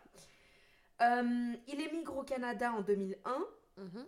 On n'a pas non plus énormément d'informations, mais ce qu'on sait, c'est que ben, il a la barrière de la langue qui Ouais. est là, euh, qui est sérieuse et qui évidemment l'empêche de travailler dans son propre domaine. Donc il va faire, il va travailler au McDo, il va travailler à Walmart ou équivalent, petits enfin, jobs, des quoi. petits jobs. Il se marie, il va travailler de manière sporadique et dans des petits jobs. Il y a des moments où il va même accumuler trois jobs en même temps. Enfin, vraiment, c'est un, un bosseur quand même. hein. Ok, voilà. Et euh, à, à part un, un problème médical euh, 2003-2004, il se fera naturaliser en 2006. Il devient canadien en 2006. Ok. Donc il a vraiment quelques difficultés à se faire comprendre et ça lui causait quelques frustrations. Mhm. Malgré le fait que c'est un bosseur, ses collègues et employeurs disent de lui qu'il semblait toujours content de travailler, qu'il est très engagé euh, dans ses tâches, etc. Euh, ses frustrations commencent à devenir un peu compliquées. Il va notamment travailler dans d'autres villes euh, sans sa femme, etc. Ils finissent par se séparer. Ok. Parallèlement à ça, Timothy McLean est un jeune homme né en 1985, donc il est plus jeune que moi. C'est un garçon qui naît dans une famille très soudée, vraiment clan familial canadien, euh, Mhm. grande famille. Il aime beaucoup, il est proche de sa famille, il a vraiment aucun problème. Il fait pas mal de jobs et euh, au moment des faits, il travaille, il a trouvé un travail dans, dans un- une sorte de carnaval, donc tu sais, c'est foires, Ouais. type foire d'empoigne, Genre les etc. petites vogues qu'il y a. euh, Voilà, fois. donc il suit un peu euh, le déplacement de certaines foires, euh, de- etc. Ce que je vous raconte se passe en juillet 2008. 2008, ouais, ok. Le 28 juillet 2008, Vincent Lee, je vais l'appeler Lee ou Vin- Vince Lee, prend le bus, donc ces bus euh, que ils appellent là-bas les Greyhound, c'est une, euh, une compagnie de bus type car. hein, ici, Ouais, ce ouais, serait ouais. les- vraiment ces grands grands bus. À Edmonton, je crois que c'est dans l'Alberta, euh, au Canada, en direction de Winnipeg, vers 6 heures de l'après-midi du 29 juillet, il descend du bus à, dans une ville qui s'appelle Erickson, qui est dans la région du Manitoba. Et il descend avec au moins trois valises, en tout cas c'est ce que disent les témoins. Ok. Et il s'asseye sur un banc, donc à l'arrêt de bus, Mhm. qui est près d'un supermarché, avec ses trois valises. Et il passe la nuit sur le banc. Et selon un témoin qui le voit vers 2-3 heures du matin, il est assis, tout droit, les yeux grands ouverts, toute la nuit. Ok. Il ne bouge pas, très calme, très très un peu robotique comme Ouais. ça. Et, et c'est tout. Et il y a à un moment donné, il y a un- il met un- une sorte de panneau comme ça avec une feuille euh, par terre disant ordinateur à vendre à 600 dollars ou quelque chose comme ça. Donc le gars dort pas, il reste juste assis. Il euh, est juste assis avec ses valises sur euh, le banc de, de l'arrêt de, de ces bus-là, de ces grands cars. Le matin du 30 juillet, il est toujours sur le banc. Il vend son ordinateur portable à un jeune ado et il le vend pour 60 dollars. Ah ouais, d'accord, il est passé de 600 à 60. Ouais, alors pas clair. Le gamin a euh, bien négocié. Ou, ou je pense qu'en fait, il s'en foutait assez. Ouais.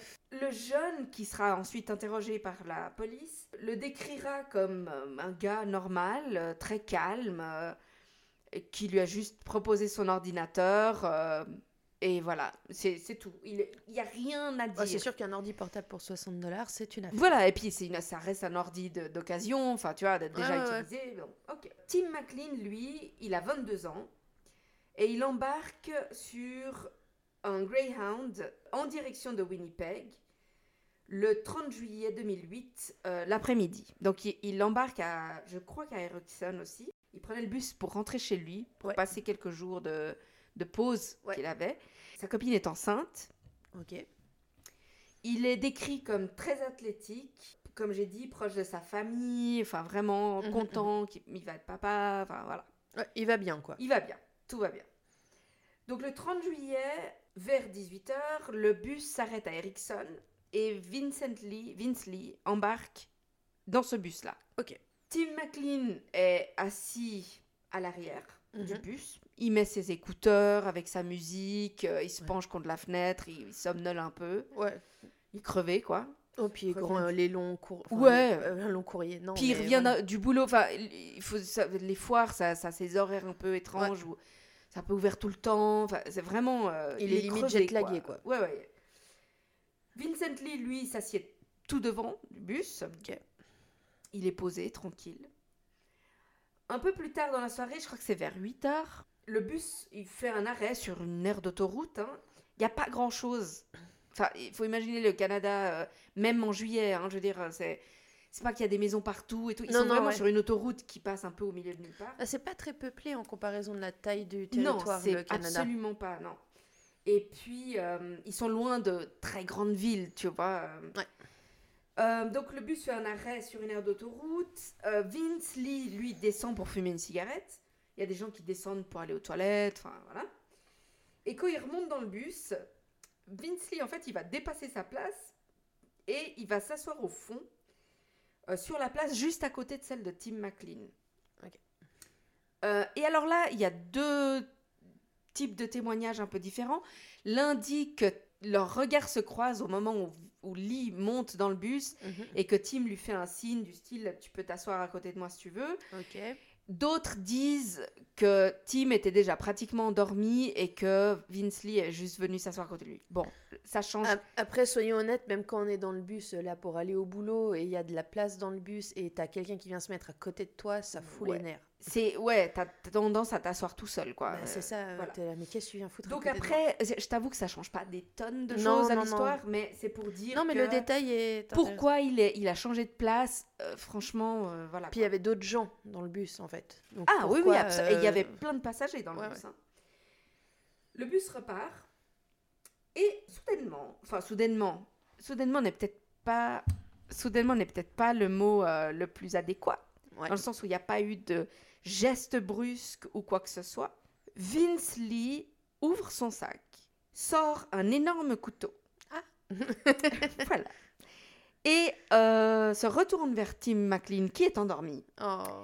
et lui enfonce le couteau très méthodiquement dans le cou jusqu'au bout. Ah. Ça réveille, évidemment, Tim McLean hurle à la mort d'un coup. Ouais, bah oui, oui, oui. Ça peut faire ça, un couteau Ça dans peut le cou, faire hein, ça, ouais, un ouais. couteau dans le cou. M'a-t-on dit hein. Après, je, je n'en ai pas fait On imagine. hein. On imagine. Et alors, ce qui est raconté par, euh, par des experts après, des policiers, c'est que ce qui se passe dans ces moments de grande adrénaline, c'est Ouais. que le tueur, typiquement, a tendance à, à avoir un coup d'adrénaline de, de, de par le hurlement de l'autre, etc. Et qu'il a tendance à sortir le couteau et se mettre à poignarder très vite. Ah, Et là, pas du tout. ah d'accord. Vincent Lee ressort le couteau tout lentement et choisit un autre endroit et renfonce. Mais Tout non, lentement. pendant que Timothée est en train de... Il est en train de se débattre. Timothy McLean, le pauvre Tim, il se débat, mais il est en train de perdre du sang et tout. C'est la panique à bord. Non, sans déconner. Euh, Parce que Donc- le bus a, a effectivement a, a repris sa route, ils sont partis Ils de l'aire de repos. sur, et puis ils sont euh. sur l'autoroute. Oui, oui, oui. D'accord Oui, C'est pas une petite route de campagne, ils sont sur l'autoroute. Ouais, ouais, ouais. Les passagers se mettent à hurler, à No courir. Le chauffeur arrête le bus sur le côté. Euh, et il y a un peu ce côté où c'est un tel choc, Bah ouais. en fait. Parce qu'il n'y là, a, pas qu'est-ce qui de- s'est passé, quoi? il y a pas de... Il y a rien qui a, qui a anticipé ça. C'est un tel choc que les passagers courent pour sortir du bus Sur l'autoroute. sur l'autoroute, sur le côté de l'autoroute, il court. Le chauffeur aussi et un des passagers, qui est un ancien militaire, un jeune, hein, mais qui a fait quelques années euh, dans les forces armées, il essaye de convaincre d'autres passagers que non mais euh, enfin faudrait peut-être qu'on aide le gars qui se fait Oui. poignarder. Enfin, il faut qu'on fasse quelque chose. Oui, oui, oui, oui. Mais la- le choc est tel et la panique est telle que les, les gens sont complètement Bah, paralysés. en fait, c'est un espace clôt, le car, donc euh, je Ouais, suis mais ils sont à total. ce stade, ils sont tous dehors. Oui, oui. Il y a juste Lee qui est à l'intérieur, McLean qui est en train de mourir, enfin, tu vois. Et le mec, il là, non mais attendez, enfin, faut, faut peut-être qu'on aide, faut peut-être qu'on fasse quelque chose. Hum, Sauf que, ok, mais tu fais quoi et tout. T'es pas armé, il y a un gars avec un couteau. euh. Exact. Et puis un grand couteau, apparemment vraiment très grand. Ouais, ouais. Un chauffeur de camion, donc un camion qui passe, il, voit qu'il se passe quelque chose. C'est pas clair parce que vraiment encore, tu vois juste le il bus sur Ouais, le mais peut-être qu'il voit les gens quand même dehors. euh. Donc, il a l'impression qu'il y a un problème. Mm. Donc il s'arrête avec son Après, n'oublions camion. pas que les Canadiens sont très gentils, donc ils s'arrêtent euh, juste peut-être pour proposer de l'aide bêtement comme. euh, Ah, euh, absolument. Il s'arrête, il descend, il- et tout de suite il comprend le problème.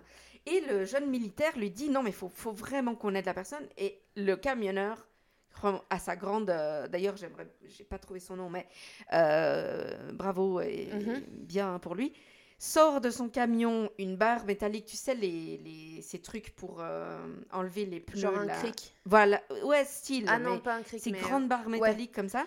Parce qu'en plus, du coup, ils doivent se dire à ce moment-là, on peut encore sauver euh, McLean, Oui, ou en tout cas, le, le- Parce qu'ils ils disent, il est, en, il est en train d'hurler ou pas, Timothy, à ce moment-là Au début, euh, oui, au bout d'un moment. Oui, bah surtout un coup dans le cou, en Et puis surtout, euh, le, le- il lui enfonce le couteau dans, le, dans la poitrine, donc j'imagine que les poumons sont percés. Enfin, là, euh, enfin, au bout d'un moment. Il crie euh, pas, quoi. Voilà, quoi. Plus.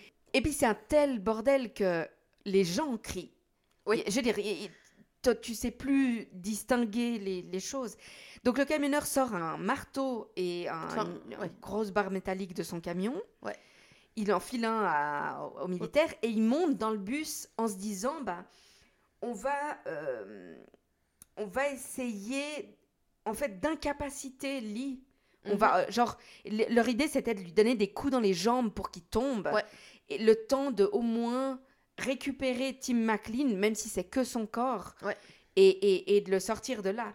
Le- Et ils y arrivent absolument pas. Euh, vraiment, hein, euh, genre, loin d'y arriver. ils- Parce que Lee les menace. euh, Alors, non seulement ça, mais Lee réussit à les blesser avec le couteau. Donc, c'est pour dire. Enfin, je donc- rigole, mais c'est pas drôle. hein, Les Les pauvres, bons ils ont tenté. Décident de quitter le bus en courant. Mais par contre, ils décident de barricader le bus depuis l'extérieur pour que l'autre ne puisse plus sortir. Parce qu'entre-temps, Oui, c'est évidemment... déjà ça, autant appeler la police. Voilà, et que quelqu'un a appelé la occuper, police. quoi. Maintenant, la police met beaucoup de temps à arriver parce qu'ils sont un peu loin du premier poste de police, on va dire. Puis ils sont sur l'autoroute à nouveau. Voilà, donc l'idée, c'est que Lily puisse pas s'échapper du bus Logique. en attendant que, que, que la police arrive. Juste parenthèse, le chauffeur du bus a déclenché un mécanisme, et ça je savais même pas que ça existait, Ouais. il a déclenché un mécanisme dans le bus en sortant qui fait que le bus ne peut pas redémarrer même s'il y a la clé. Mmh. Donc en fait, Lee pouvait même pas essayer de démarrer le bus Ouais. pour s'échapper. Bon, ceci dit, je crois que si t'as pas suivi les cours, ça se démarre pas non plus comme une bagnole. hein. Je- Euh, J'ai aucune idée, j'avoue que je sais absolument pas comment ça marche, mais en tout cas, euh, le, le chauffeur a eu ce- cette présence d'esprit. Voilà. Bon, bah bravo aussi au Oh, chauffeur. bravo aussi au chauffeur. Donc ouais, il avait actionné ce Oh, système. T'imagines l'autre taré qui se barre avec le car, un cadavre derrière, en mode. euh, Alors- ah, ah, ah, Alors attends, justement. ah, bordel. Au moment où le camionneur et le, et le, et le militaire sont en, train de, sont en train de sortir et barricade avec la porte, Ouais. Lee est en train de décapiter Ah Tim McLean. Ah. À la vue de tous, hein, j'imagine, vu qu'il y a les À la vue euh, de tous. Et pas seulement ça. Une fois décapité, il prend la tête En et plus, il la c'est montre. dur de décapiter quelqu'un. Euh, Parce que même avec un couteau, enfin, je veux dire, enfin, faut y a- de, de, de, de ce que j'en sais, du peu de recherche que j'ai fait, c'est dur de décapiter C'est- quelqu'un. très difficile. Je ne sais pas à ce. Enfin, je t'avoue que je sais pas s'il a coupé, tapé dessus. Enfin, tu vois, c'est- j'ai- aucune Dans tous idée. les cas, la, la tête se la détache. tête a été décapitée. Enfin, il a été décapité plutôt. Il prend la tête et il la montre par la fenêtre aux Mm. passagers. Et il se balade dans tout le bus en exposant la tête. Oh, c'est gore. J'arrive pas à vous montrer le geste, mais vraiment, c'est. Ouais, ouais, non, on imagine bien. Genre, Genre, regardez, Victory, regardez, euh, ouais, euh, voilà. Vous avez vu assez de films, hein, les gens, donc Voilà- vous imaginez voilà. très bien le geste. Il se met à démembrer McLean, Mm. à l'ouvrir entièrement. Ah, hein, ouais. et à sortir les organes euh, avec les mains. Ah, mais c'est bien etc. connu, il faut la vider, la bête, avant Voilà. de le faire. Euh, comme je disais, la, la police met beaucoup de temps à, à- à arriver. Euh, et même quand ils arrivent, ils n'arrivent pas à convaincre Lee de se rendre. Donc, il y, a un- il y a un négociateur qui est là Mhm. pour essayer de discuter. Parce qu'ils envoient pas, genre, direct quelqu'un lui tirer dessus, puis ça s'arrête. Alors, en fait, il y avait le côté où, première, parce qu'il y a eu après des, des, des, des, des critiques disant, mais pourquoi vous lui avez pas juste tiré dessus?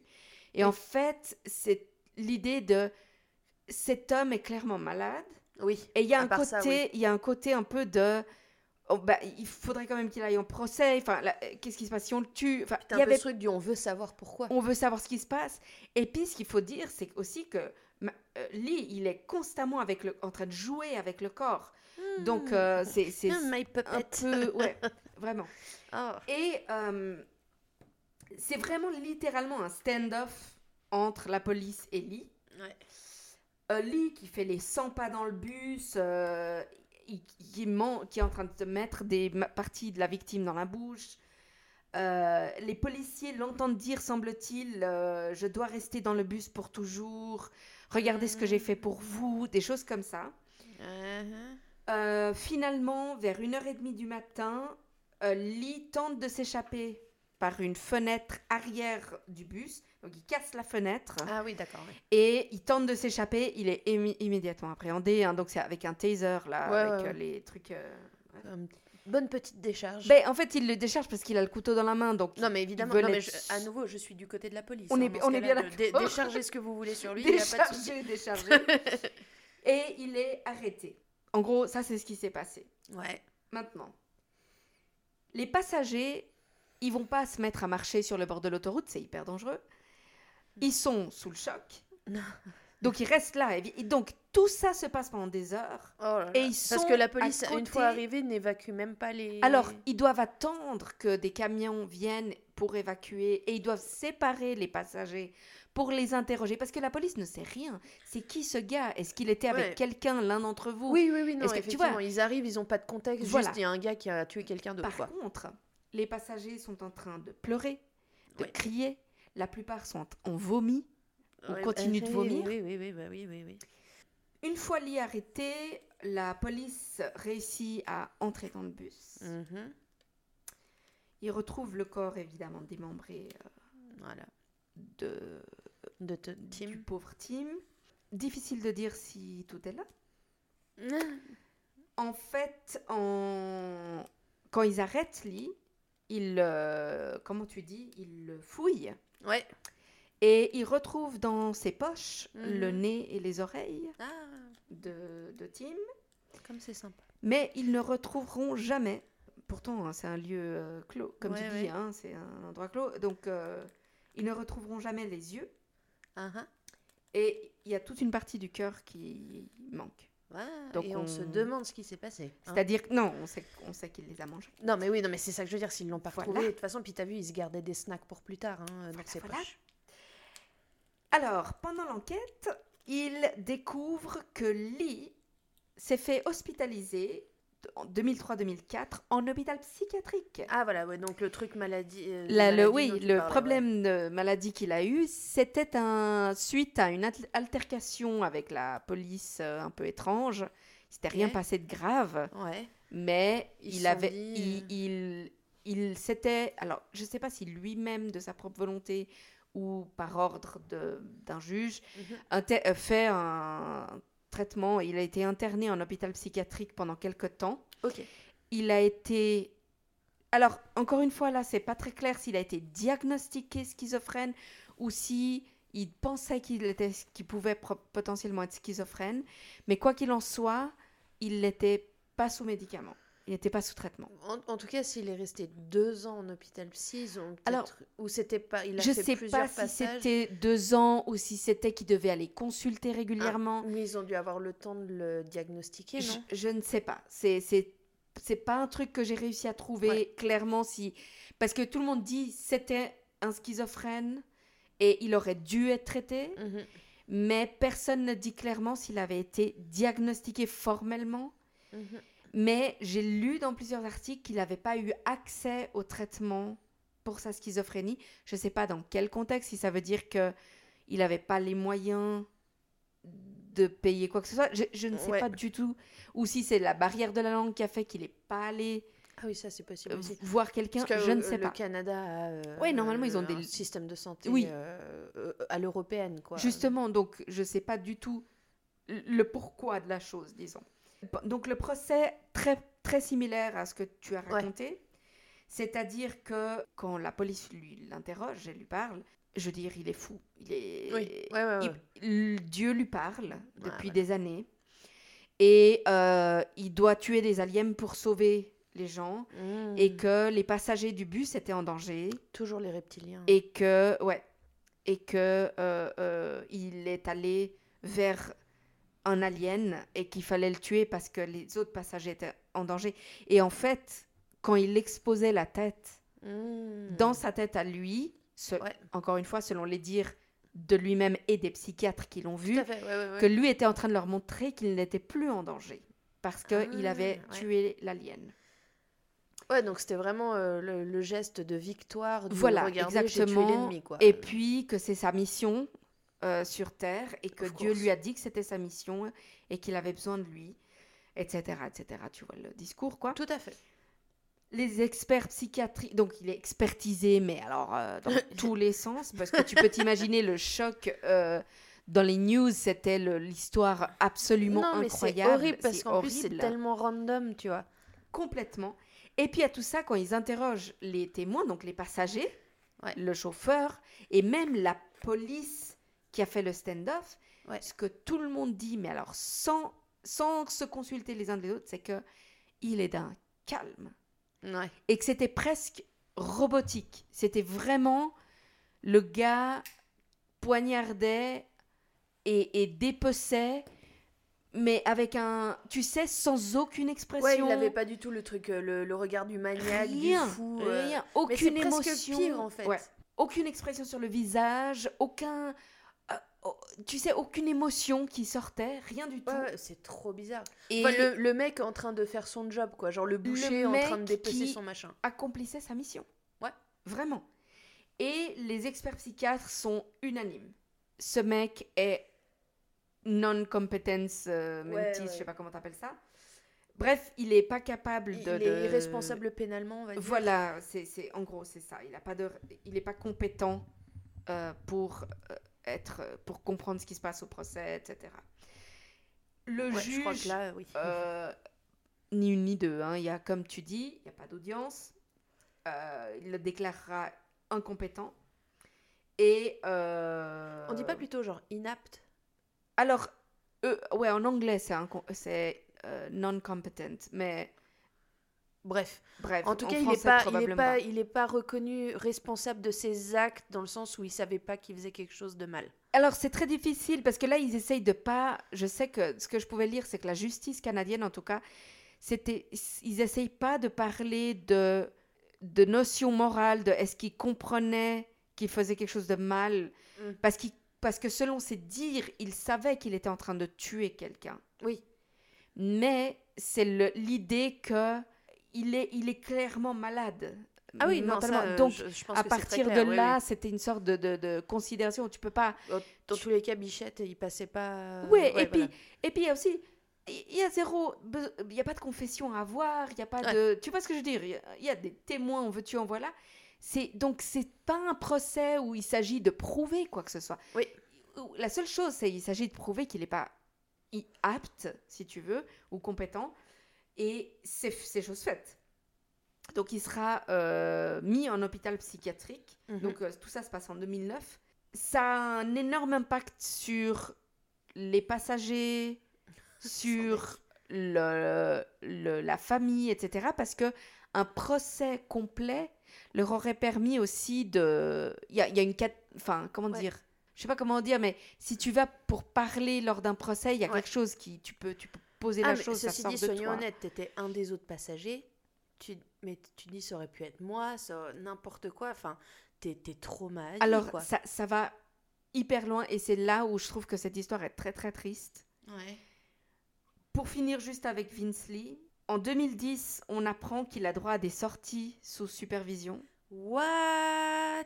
En fait, ils mettent à peu près un an à trouver un bon traitement pour lui. Tous les médecins à l'hôpital psychiatrique s'accordent pour dire que s'il avait été traité et qu'il s'était tenu à ses médicaments, ce mec aurait été un mec comme un autre. Oui, mais dans le doute. Et hum, Parce que les, moi, de ce que j'ai lu, les schizophrènes euh, sont très euh, promptes à arrêter leur traitement quand ça va bien. Alors, justement, là, c'est, c'est, il est pris en charge thérapeutiquement, pris en charge médicalement, euh, sous supervision, etc. En 2012, on apprend qu'il a le droit à des sorties régulières. Mais il n'y a pas des gens qui vont le buter, du coup? Enfin, En j'imagine. 2015, et on l'autorise à faire des sorties sans supervision. Mhm. Et en 2017, donc euh, 9 ans à peine, même pas en réalité, hein, euh, après le crime, il sera déchargé de l'hôpital. Wow. Une décharge absolue, hein. Ouais, ouais. donc pas de contrôle, pas de Euh, supervision, rien. Il ailes. vit en complète liberté. Euh, l'hôpi- les- les- le, le système hospitalier va même l'aider en 2016 à changer son nom. Oh là là. Il euh, s'appelle désormais Will Lee Baker. Bon, ça a servi à rien si tout le monde connaît son nouveau nom. Voilà. Il a montré énormément de remords. Mhm. Il est, il n'a pas fait vraiment d'interview ou quoi que ce soit, mais auprès de, de- de- des, des spécialistes qui doivent le voir pour Ouais. évaluer, il, il est persuadé que c'était pas lui-même, que depuis qu'il est en traitement, que tout va bien. Et les médecins ont estimé que tant qu'il restait sous traitement, qu'il représentait aucun danger, ni pour lui-même, ni pour les autres. Mhm. Et il vit actuellement au Canada euh, libre, comme n'importe quelle autre personne.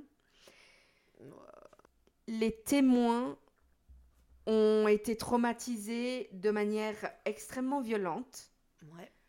Euh, et quand je dis violente, c'est donc déjà la copine de Tim McLean, a- qui a accouché cinq mois après Mhm. les faits, a perdu la garde de son fils. Oh.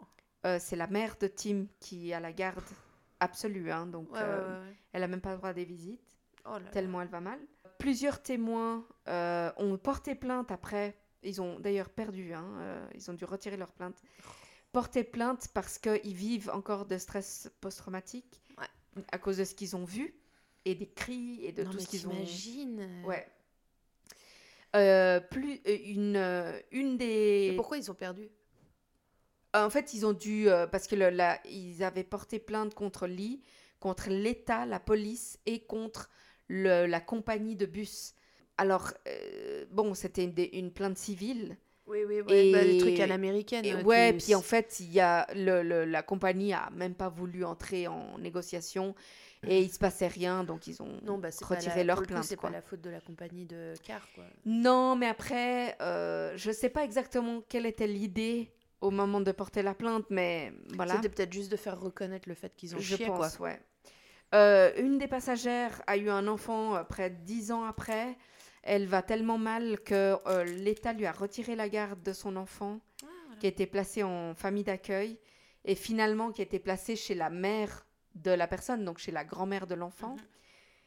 Euh, le premier policier à être entré dans le bus Mhm. et à découvrir la scène avait un tel choc et un tel stress post-traumatique, il est devenu alcoolique, il s'est suicidé six ans après. Alors, Bref, en gros, c'est pas. Il alors, a pas qu'un mort sur la conscience. ouais, quoi. il a un mort clair, voilà, Ouais, voilà. qui est horrible de manière absolument terrifiante. Derrière ça, il y a des gens qui ont été foutus, foutus complètement, Mhm, foutus mhm. parce qu'ils ont vu, parce qu'ils ont vécu. Et puis surtout, de savoir que cet homme est libre, Oh, ouais, non, mais. de savoir que cet homme n'a pas eu de vrai procès, Moi, je, démé- techniquement. je déménage. Ah, mais tellement Je- loin. Enfin, hors du pays, Mais je tellement loin. Et alors, dans, j'ai lu plusieurs articles et il y en a un où ils interviewent un expert psychiatrique euh, spécialisé en schizophrénie. Ok. Et en lui disant, mais est-ce que vous croyez que c'est une bonne chose que cet homme soit libéré euh, de cette manière-là? Et il dit, mais en fait, que au Canada, et encore une fois, euh, je n'ai pas vérifié ces chiffres, Mhm. donc voilà. Euh, et l'article date de, je crois, 2018, donc c'était pour les 10 ans de, de l'événement. Il disait que les, les personnes qui sont enfermées à en hôpital psychiatrique, les personnes qui, qui reçoivent une décharge absolue Ouais. de l'hôpital et sous traitement, etc., il y a un taux de récidive d'environ 7%. Ah, donc finalement mais en bas. revanche, les personnes qui sortent de prison, le taux de récidive est de 43%. Ok. Et que donc pour lui, bah, il y a moins de, de, de danger. En attendant, Dans Mid 7% Century. de chance sur un gars qui fait une crise psychotique On est et qui bouffe quelqu'un d'autre, c'est. Voilà. Mais et là où moi je suis pas à 100% d'accord, c'est que les gens qui sont en prison ne reçoivent pas les soins hospitaliers que reçoivent. Oui, Tu vois ce que je dire Oui, voilà, non, oui. le vrai. gars, il a le droit à un psy, il a le droit à Mhm, des mhm. médocs, etc. Donc pas tout à fait pareil. Et puis euh, l'autre chose, c'est que vu la violence du truc, je veux dire, ok, qu'il reste en hôpital, mais qu'il y reste à vie, S'il vous plaît. s'il vous plaît. Ouais, ouais, ouais. Voilà. C'était mon histoire. Ah, bah voilà, c'est sympa. Je-. Tu la connaissais ou pas? Alors, je t'avoue, en fait, j'en avais entendu parler, mais je me rappelais plus euh, des. De... J'avais entendu genre des, des, des, des passages comme ça, euh, mais je, typiquement, je savais pas qu'il avait été relâché. Euh, c'est super, tu vois, déjà que super. je, je- vais plus aller au Canada, c'est fait. Plus jamais. mais non, c'est ouais, c'est flippant. Euh, À part ça, tu vois une photo de, du gars? Ouais. Il a le gars le plus normal du monde. Hein. C'est Oui, pas. non, mais, euh, ouais, non, mais c'est toujours un peu ça, genre, mais écoutez, il était tellement normal. Non, mais alors, contrairement à, d'autres Oui. qui sont, tu sais, tout frêles, puis tu te dis non, mais il fera Bah, jamais mal à clairement, en revanche, Non, tu lui, vois une photo grand, de, il tu vois une photo du mien, tu te dis il y a quelque chose de pas net. Je vois, C'est d'accord. pas bien de juger un livre à sa couverture, mais là en Ouais. l'occurrence si tu peux. voilà, là, je pense que, ouais. Hum. Vive, euh, vive euh, la thérapie psychiatrique, quand même. Voilà. Je dis, Et l'enfermement. hein. L'enfermement, enfermez-les tous. C'est ça. Voilà, Bah écoutez, euh, j'espère que que vous n'êtes pas trop dégoûtés. En même temps, si vous avez cliqué là-dessus, c'est voilà et on à vous, vous a prévenu de- en début d'épisode de pas vous mettre à manger pendant le podcast. Oui. Est-ce qu'on a dit? Oui, t'as dit. Hein. Ouais, j'ai dit un truc du genre. Enfin bon bref. Maintenant allez vous faire un bon steak? vous penserez à nous? un peu de jambon? Oh, quelle horreur. Et puis on fera une autre fois, euh, peut-être, euh, on essaiera de, de réfléchir entre un bon et un mauvais cannibale. Un bon et un mauvais cannibale. Tu penses que le... Quel était le bon et quel était le mauvais?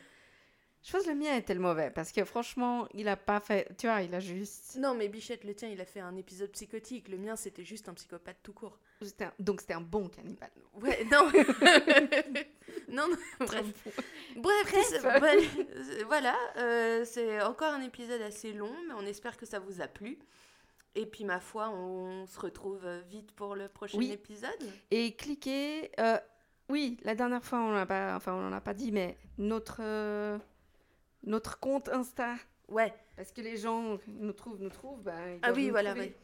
Alors, attendez, on retrouve, reprend nos notes. Comme, on est comme des mamies, on a nos notes. Insta, on Insta, hâte, promenons. Comment on dit underscore? Bah, trait du bas. Trait du bas. Donc promenons, trait du bas, nous, trait du bas, podcast. Voilà. Ça, c'est sur Insta. Viendez nous suivre. Viendez nous on suivre. donnera des actus sur le podcast, etc. Yes. Et puis, euh, et puis bah voilà, hein, à les tout bientôt. bon appétit. Bon appétit et à la prochaine. À bientôt. Bye. Ciao, Gabi. Ciao.